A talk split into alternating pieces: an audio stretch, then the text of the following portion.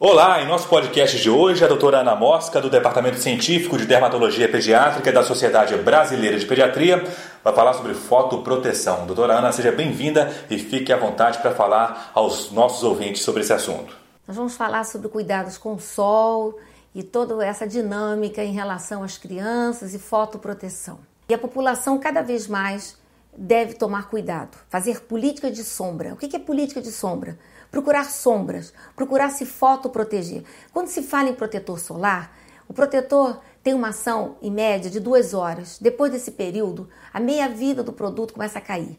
Então, recomendar aos seus pacientes, aos seus colegas, aos seus amigos, andar de chapéu, andar de guarda-sol, óculos escuros, roupas de manga comprida. Eu sei que é verão, é calor, a gente sua muito, roupas escuras, apesar da gente saber que a roupa clara refresca mais pelo perigo da desidratação. Mas a roupa clara, ela transparece, ela deixa passar radiação.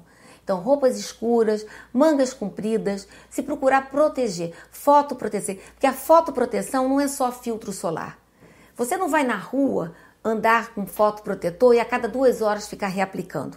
Então é importante a roupa. A roupa fotoprotege. Isso é uma medida de proteção das sombras. E essa política não é minha, é uma política que já existe nos países desenvolvidos. Na Austrália, por exemplo, essa política de sombras ela é adotada durante todo o verão. Vamos adotar a nossa política aqui também. Vamos evoluir, vamos tratar nossas crianças dessa forma. É, eu fui chamada para responder algumas perguntas de algumas mães. Então vamos começar aqui a responder então algumas delas, algumas dúvidas. A primeira pergunta é: além de evitar a exposição ao sol após as 10 da manhã, o que, que os pediatras devem fazer para orientar os pais para proteger a pele dos bebês de 3 meses, por exemplo? Existe algum protetor solar específico para essa faixa etária? Um bebê menos de 6 meses não deve usar protetor solar causa do produto químico. Existem filtros que são químicos e físicos. O que, que é isso? O químico, o nome já diz, químicos, fazem reação química na pele. Uma criança pequena não deve usar filtros químicos, que são os que existem no comércio. Existem físicos, protetores especiais, que são barreiras físicas. Eles são feitos com partículas físicas, geralmente pós, que quando aderidos à pele fazem uma refração, quer dizer, o raio pega a pele e reflete a radiação. Os melhores filtros físicos são roupas, são chapéus, bonés, a barraca, a, o guarda-sol. Esses são os melhores. Sair na rua que não faz uma reação química na pele.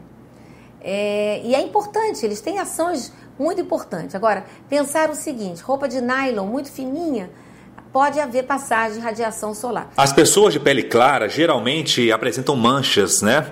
Isso é hereditário ou é devido à exposição ao sol?